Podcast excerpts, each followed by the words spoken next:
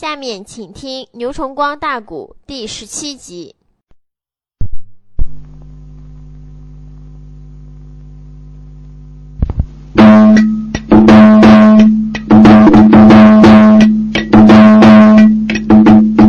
大道门上啊，追来了上官女花枝。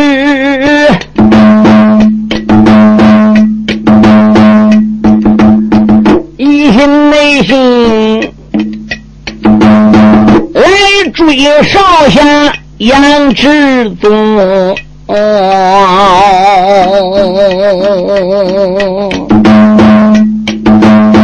虽说这冷面少年无情义，照我你看啊，他对这上官姑娘。更有情，嗯啊，两个人大道的上边抱在一起，这是内后黄人的滚滚追了山峰，也不内知二人在一起。时间多久？忽听那得头上的野鸟叫一声，嗯嗯，他二人被一声鸟叫来惊醒，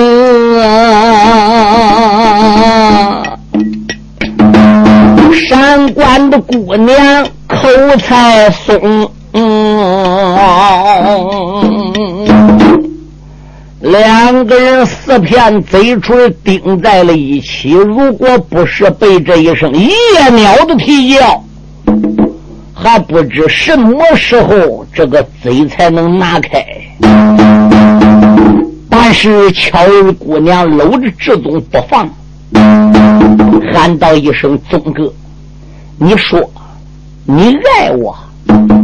杨子宗说：“巧妹，我爱你，宗哥，任天老地荒，海枯石烂，巧儿对你这一心不移，生死与共。巧妹，你对我的情谊，我早已察觉。既然有今晚上这一次。”我将这一段的情永记心间。杨志宗爱情专一，但愿你我花长好，月长圆。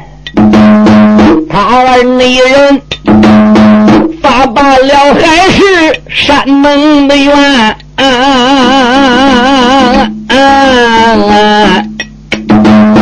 乔姑娘这时又开声。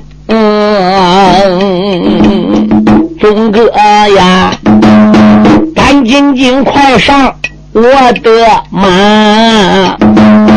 我和妹妹亲自的南海走一层。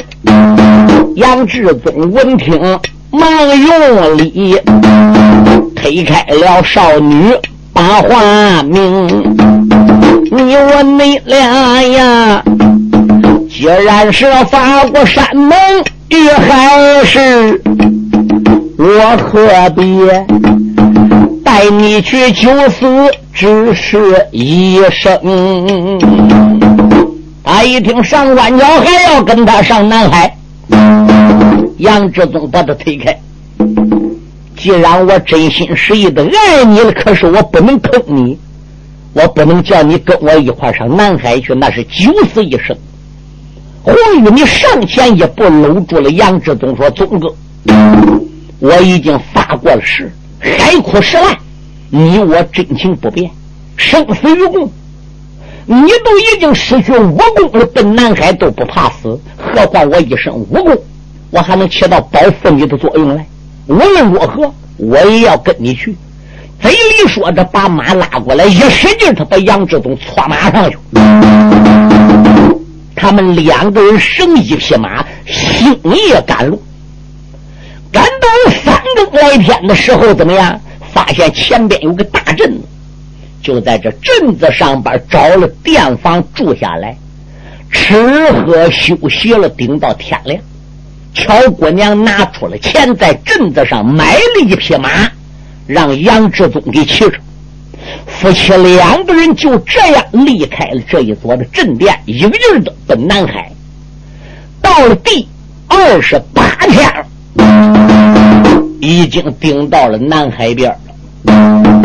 在南海海边这个渔村，把两匹马找地方给记下来。花了五十两纹银，租一条舟船，奔五十岛。舟船的船主是一个五十多岁的干瘦老头，对于海盗，就是海里边的路线比较熟悉。他说他能找到五十岛。杨志宗就这样跟随上官角登上了舟船。那位老者操高摇橹离开了海岸，不问南海五十道便罢。他男女二人若奔南海五十道，他点的大祸可就闯下来了啊！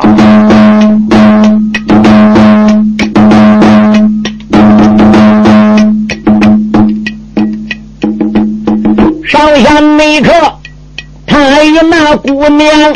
登上了舟，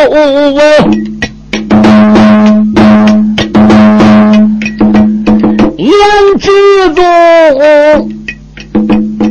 脑海里边暗犯愁，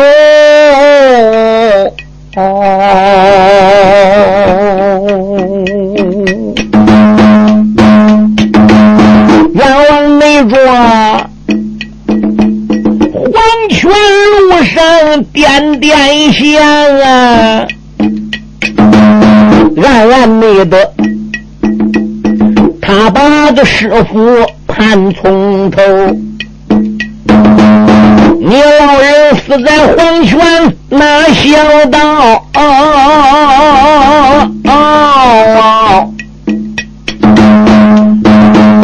徒儿我耶！还觉得天也乱飘流，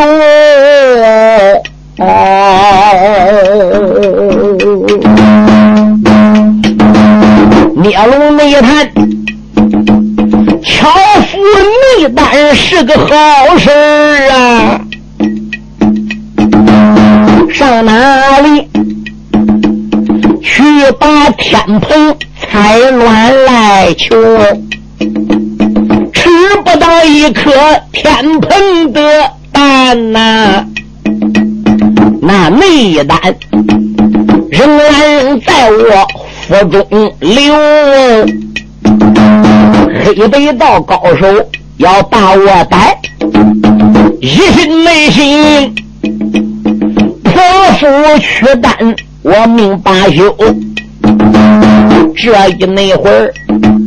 都奔了南海五十道啊！去找你那日军的吊手别些求，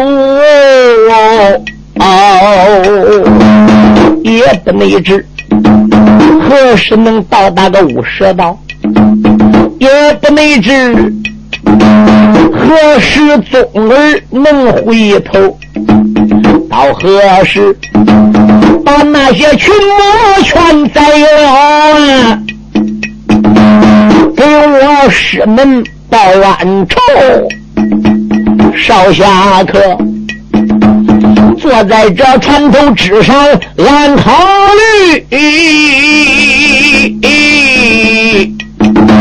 身旁那边。才惊动巧儿女温柔，上官桥一看杨志忠两眼发直，眼泪群在眼眶里，嘴里喃喃自语，听不清说什么。宗哥，你在想什么事儿啊？哦，杨志忠说我在想，到了五十道。是我能找到志军吊叟，老前辈是火，能赠我几滴千年的临别之血。我是在考虑这些事儿呢。他并没把心里的想象真实的告诉上官桥。这个时候啊，杨志宗就说了：“周子啊，那位百川的老者说什么是公子？那得多长时间能到达五十岛呢？哦，不瞒公子讲，如果要一切顺利的话，是，我估计也不管是一天一夜的时间。哦哦，那既然如此。”就辛苦你了，回头来我另外的多赠你的船子啊！哈哈哈哈不瞒姑娘和这位公子讲，要不是看在五十两银子的份上，确实我也不会带你奔五十岛，因为海路比较宽，海路比较野，谁个能保这一天一夜的时间里不出海浪？不出狂风呢？这一个哪子刚出口，船家说不好，天要起风了。嗯，杨志东愕然一愣，说：“周子，你怎么能知道天要起风了？”公子小姐，你奔那个地方看。嘴里说着，他用手奔天上一指。这时候，男女二人迎着周子手指的方向，再一个摇，半空中有一个小黑点这个黑点不太大。杨志宗说：“前辈，那是什么？不瞒你说，那是一片乌云，已经奔这个地方来了，很可能要起狂风啊！”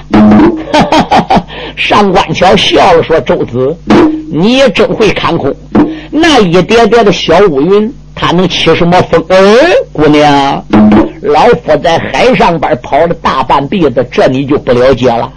那是云彩离远，越来越近，就越来越大。不相信，半个时辰过后，那片乌云怎么样？就要照我们的当头啊。杨志忠再一看，看还真比刚才大，越来越大，越来越大，越来越大。没多会儿。半天的乌云压顶，半空中天妖架，海上边狂风大起。这个海水上边个敢一起狂风的书友们听听啊，这个海浪啊就大了。一开始这个船在水里边颠着个波波还不怎么样，赶到后来风也大了，浪也大了，这个小船挨浪头啊，啪一下就碰到顶上。等这个浪下去，这个小船啪一下顺浪又栽下来了。哎呀呀！没多会儿，这海上边怎么样？海水咆哮，半空中呜，那是狂风大作。紧接着霹雷闪电、瓢泼的大雨就坠下来了。船家说：“公子姑娘，快，赶紧进场，小心危险。”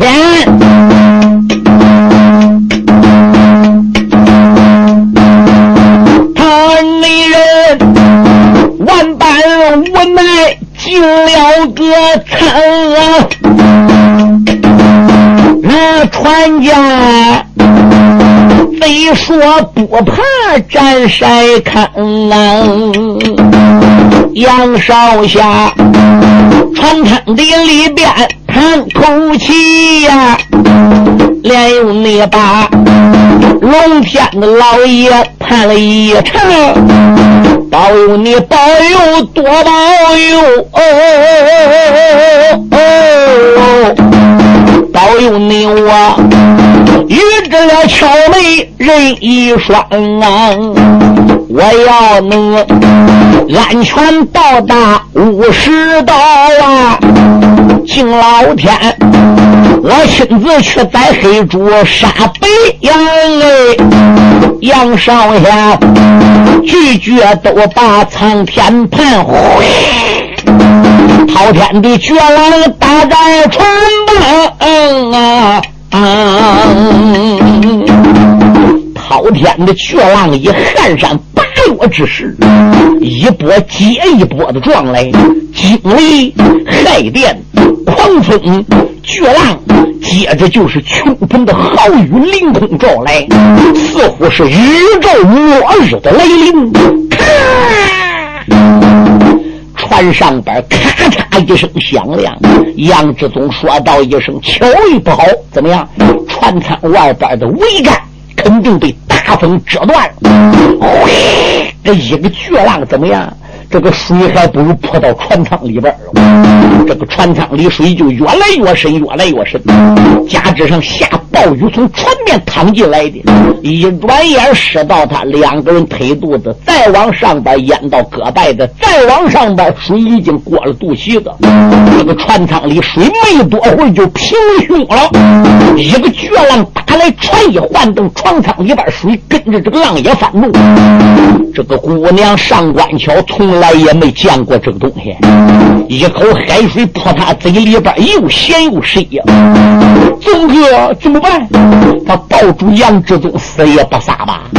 你别看他是女孩家，又会练武，但是这个女孩家必定是脆弱。杨志忠说不好，这个船好像是没有人指挥了，没有人操纵了，怎么顺浪漂流？出去看看去。他拉着上官桥到他船舱里。往外来，但是杨志宗必定是失去武功。像这样滔天的骇浪，他自己也没经过。谁知顶到船舱跟前拉架往上边来，杨志宗怎么也爬不上来了。上官桥武功没失，此时有志忠给他壮胆的，他拉着杨志宗，把志忠就给搓了上来。刚刚啊，才上来，伸头再朝船尾一看，看哪还有船家？五十多岁那一位瘦干老头的船家不。不知在什么时候被狂风已经掀到了怒海之中？一个巨浪又来了，姑娘连忙的抱住了船舷呐。少爷杨志东一伸手把半截子断桅杆还不如搂怀里边，死死也不撒。哗，又是一个滔天的巨浪，以撼然我只是砸在船上，把这一只船砸得个粉粉碎骨，男女二人载入了怒海。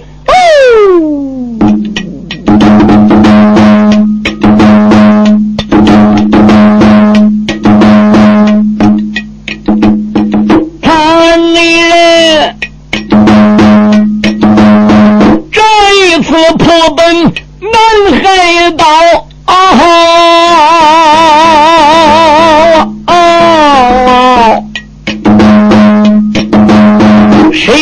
没想哎，龙天的老爷狂风来操啊！啊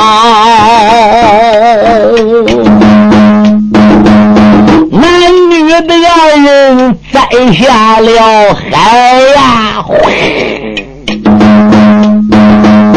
滔天的巨浪闷了头烧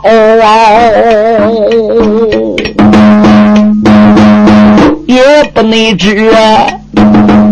时间过去有多久啊？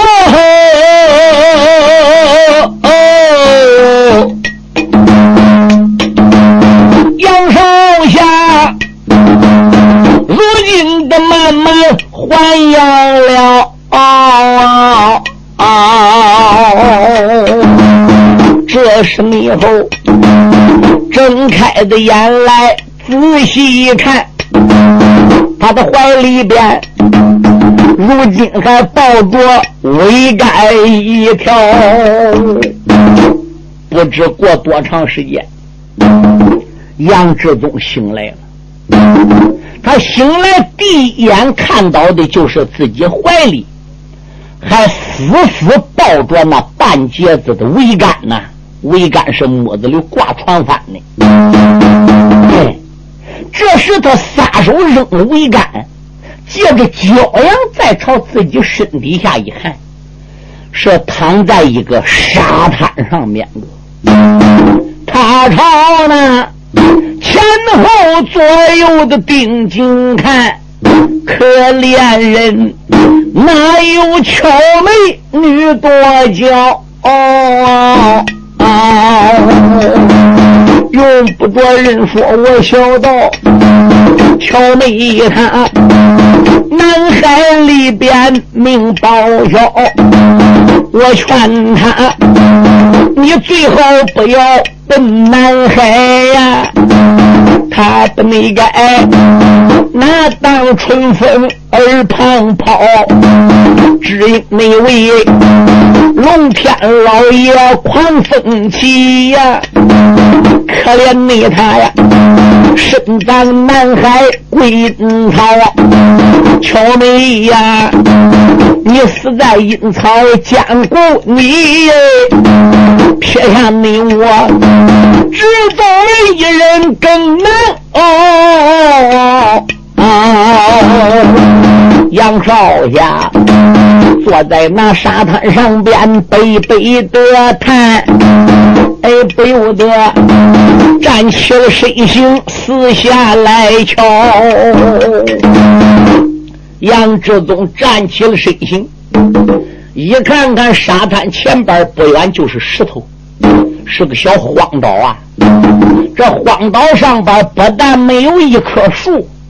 这荒岛上边连一个草字也没有。嗯，他爬到了高处，再朝周围一看，这个小岛屿方圆仅仅只有一里路。心中暗想：我可能是抱着桅杆栽到水里，被狂风巨浪给吹到这海滩的了。但愿的我的小妹上官桥没有死。但愿的他怀里也能抱着一块床单，被狂风巨浪也吹到这个小岛。我得抓紧找找。可怜他围绕一里宽敞的小岛找那么一圈儿，哪有上官桥呢？这是你自己心里想象的，这是你自己情愿的，巴不得他也被吹到这小岛上。但事情不是像你想象那样的容易呀。杨志宗找了一圈没找到，叹了一口气，砰砰一定坐在一块石头上边额脸朝空，叹一口气：“天哪！天无绝人之路，难道说有绝我杨志宗之路吗？”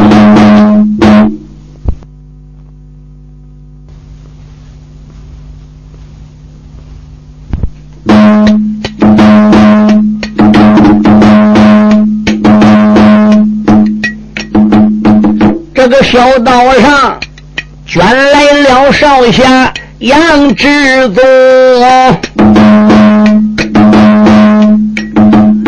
陷入内境，没找到上官女粉红。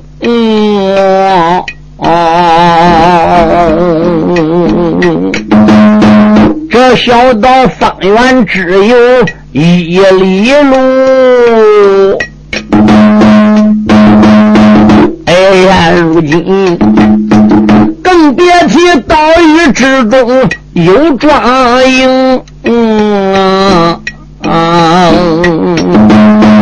小岛地上边没有树，可以说寸草也不生。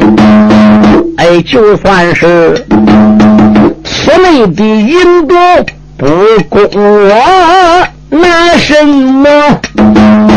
如今给我把鸡冲，看起你来，我虽然金山之上没有死，哎，哎，这一会儿饿死就在南海中，这不是。老前辈所说的那座五十岛，这个荒岛上啊，如今我没见有人踪，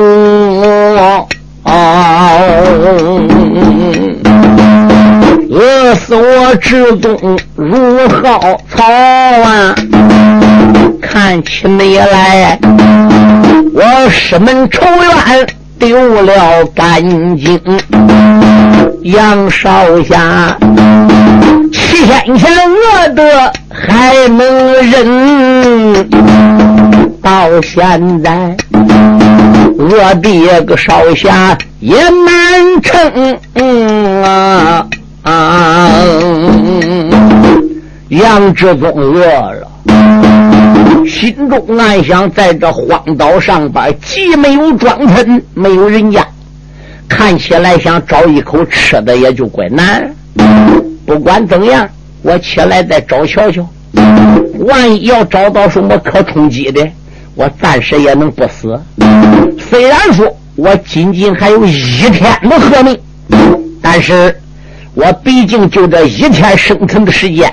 我也得想办法生存呢，说明我还没达到百分之百的绝望地步。这时，杨志宗站起身形，就在这个荒岛上边个找，不太大，那一里路宽敞，给现在来说也不管四五百步宽敞。你想想，都是说排住找，挨住找，有什么能吃的也算找着喽。找了半天了。也没找到啥好吃的，杨志宗没有办法，怎么样，也就坐下来休息了。嗯，盘膝而坐，脑海里唤起了层层的波澜。可怜杨志宗一直怎么样，坐到了天黑。嗯，也着了啊，没有办法走，周围也没有船只，没有办法怎么样，往这石头上边个一躺。杨志东啊，还不如就睡了。嫌饥男人，要说饿了去干什么，和他的事情都忘事了。能有第二个人跟他拉了呱也可。你说这搁点不动怒，肚子饿咕咕响，上哪能睡着？嗯，杨志宗在这个岛上边，一会儿爬起来走走，一会儿搁石头上歪倒，整整又算熬了一夜。仍然仍还没有找到吃的，等到第二天了，太阳都出多高了。杨志忠想了，今天是我最后的一天。哎，这就是那一位老前辈在古庙之中，以他老人家的佛学手法，哎，把我身上的毒聚集在一个地方。记住大学背点诗，读而不发，说能过三十天。从那天起到现在，我屈指一算，正好是三十天了。了了，这我杨志宗就算完了。少侠杨志宗正在悲叹之际，哎，他有目四望，这个眼人哪乱变乱望啊？还能望到什么奇迹？忽然好像看到啊，一个什么五彩斑斓的东西。放出来怎么样？赤橙黄绿的水汽，哎，这个光亮打哪里射来的？他还不如站起身形，迎着这个光啊，还不如都走去。尤其太阳才出来没多高，这个东西既然能放光，那肯定跟太阳是明亮的。如果跟太阳要不是明亮的话是。那么这个光是打哪里来的呢？所以他迎着这个光就找来哟，找到一处的小山包上，就看这个山包上边啊，有一块五彩斑斓的椭形原石，就好像跟个鸭蛋形状似的，是个大石头托在那个地方。这一块五水的彩石，那最起码它的直径。直径啊，也得有一米啊！他蹲下来，大手一摸摸，这块五彩斑斓的石头啊，石拍拍的。对，尤其这个石头比较好看，又是个椭圆形的。他大手怎么样？还不如就来搬这块石头。他一搬之下，这块石头咕，顺着个山道山坡，还不如就滚了下去。咕噜噜噜噜噜。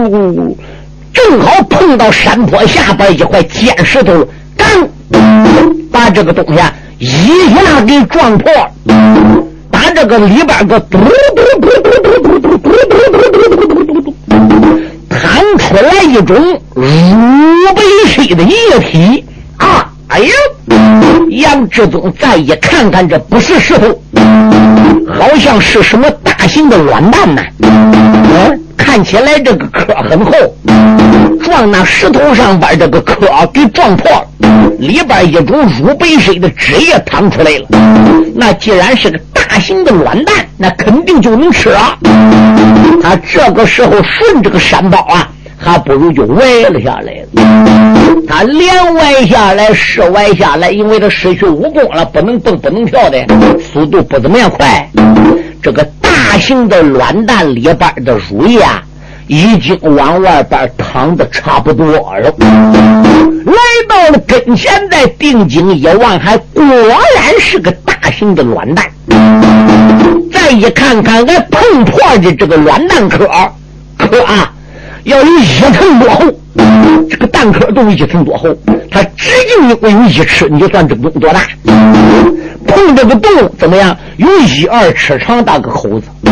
你想想，这个蛋再大，直径有一米，撞着龟丝石头上边，多大个洞窟窿有一二尺，那里边个蛋星子还能撑汤吗？他抻头朝里一望，耶，那个蛋黄还留在里边。哦，乖乖，这个蛋黄就有小黑盆那么大。对，他把个头啊。还不如从这个卵蛋壳外边个头骨头伸进去，可了不得了！他连插带吃，连喝带插，他把小盆大小个蛋黄，还剩点蛋清，给他喝的个一干二净。哎，他把这个蛋黄被蛋清给喝了了，头打在蛋壳里边全出来了。杨志东想起来一件事。想起来什么事呢？按道理来说，别管这个蛋是什么鸟下的，但喝个嘴里必定得能觉到腥啊！嗯，为什么我觉着这个蛋不但没有腥味还有一股清香之味喝到口中怎么样？那可以说清咽利喉，对，相当好喝，觉着又甜又香。能使我饿急的吗？哎，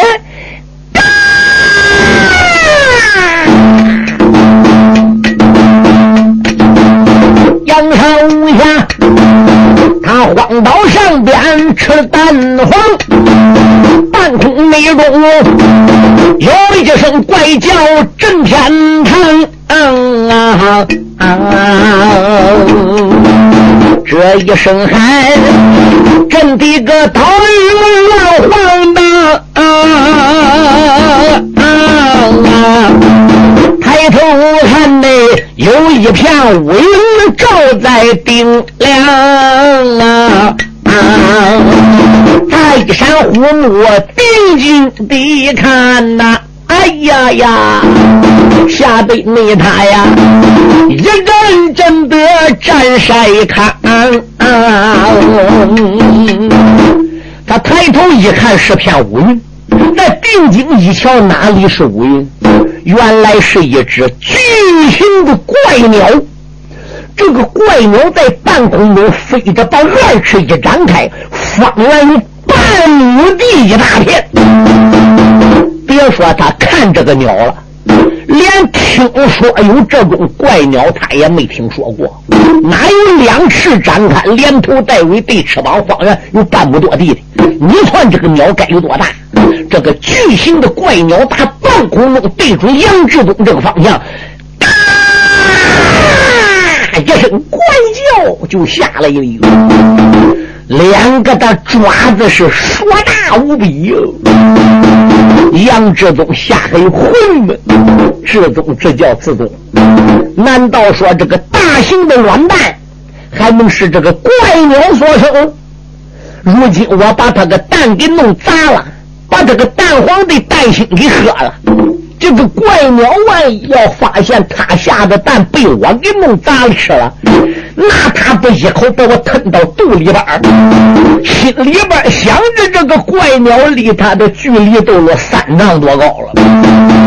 虽然这个怪鸟在空中离他还有三丈，还没下来，但是那个风把这个鸟翅膀、鸟身底下都，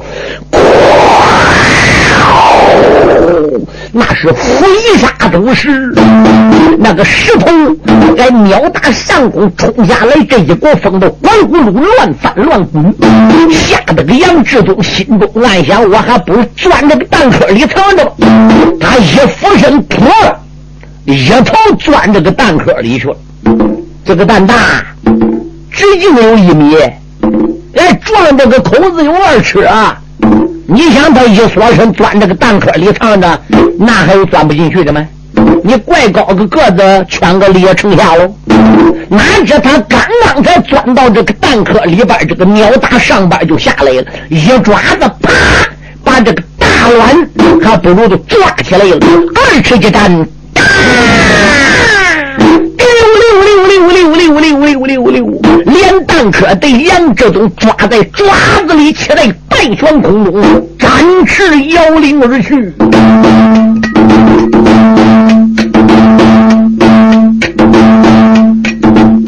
黄道内上啊，来了个志东，美少年。怎么内瞧？他把那五水彩乱来参啊！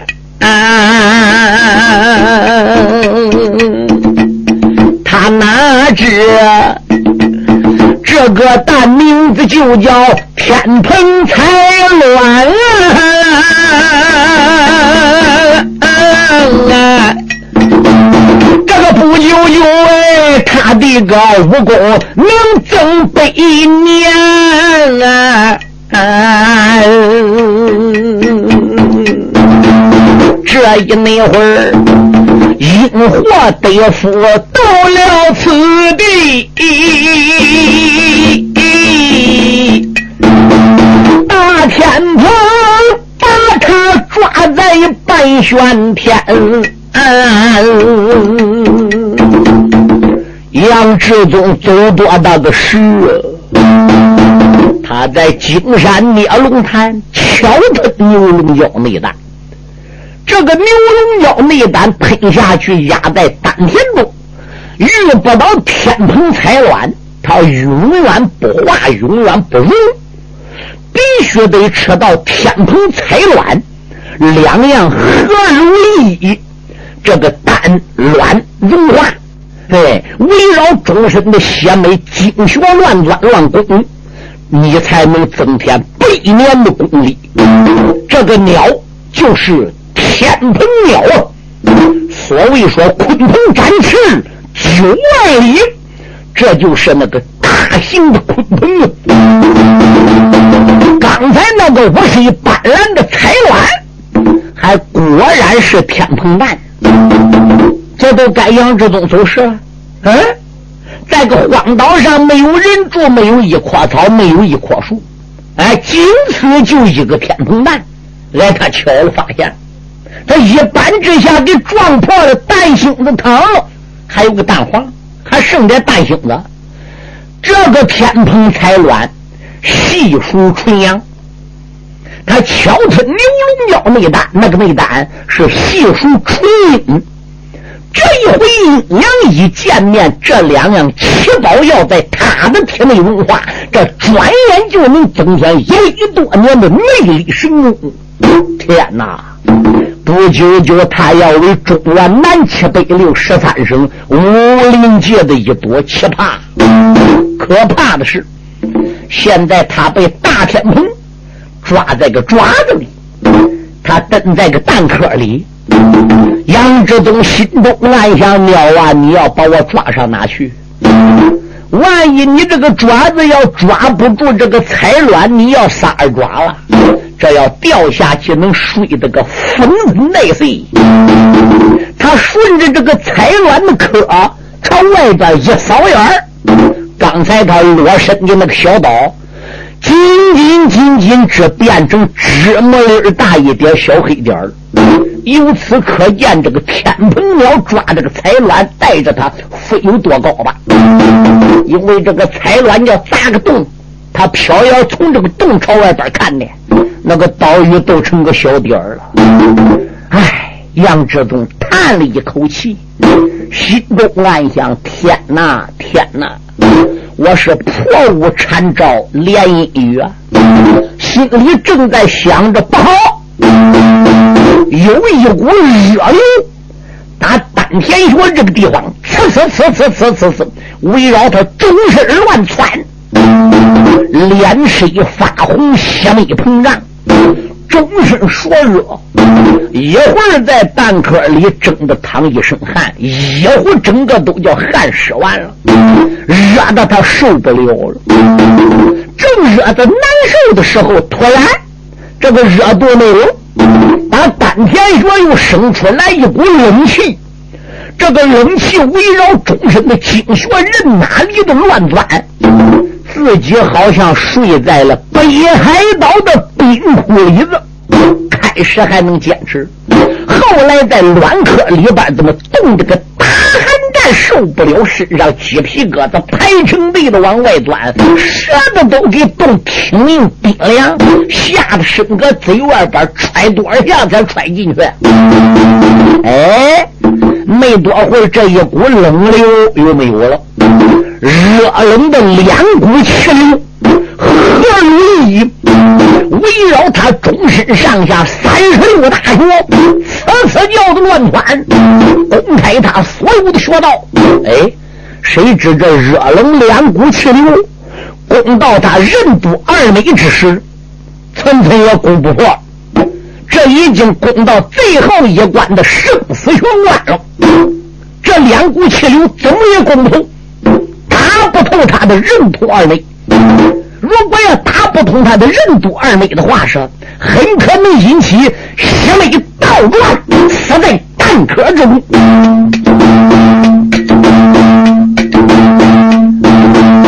腹内美丽冷暖的气流二合一，疼的没他呀，呲牙咧嘴没治理。哎，心安理想啊！我不该来到南海岛啊！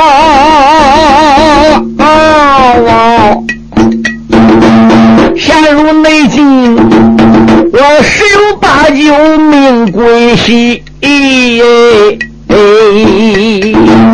为什么周身上疼疼多难忍呐？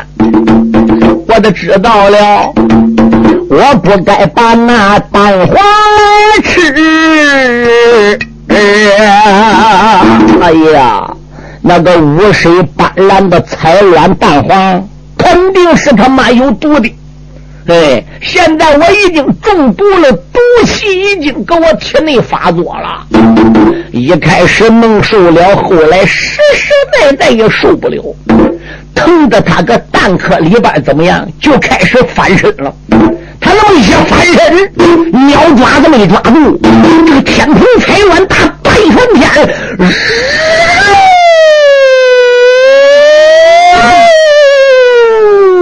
我的天哪！天蓬彩卵打半圈天，开始往下边掉流。掉了半晌，杨志忠在顺着蛋壳朝下边一个，我的天哪嘞！这个天蓬彩卵正往一个岛屿上掉去。呃，越来这个岛屿越大，越来这个岛屿越大，就看底边这个岛屿呲啦啦，迎这个蛋壳都往上边窜。实际上这个岛屿没有动，而是蛋壳往下边掉的。他猛一看，好像岛屿大地板往上迎伸。在定睛一望，我的天哪！这一座岛屿全部都是石。全部都是石层，一个个的石间的楼阁上边都跟猪身子似的，就跟那个土毛枪似的。心中暗想：王秀也了。就在这个蛋壳里下边这个石村石林，还要有六七丈高的时候，那个天蓬色鸟唰啦打空中飞下来，一爪子那个蛋壳啊猛然又抓住了，猛一抓住杨志东的人，嘣儿打蛋壳里刷出来。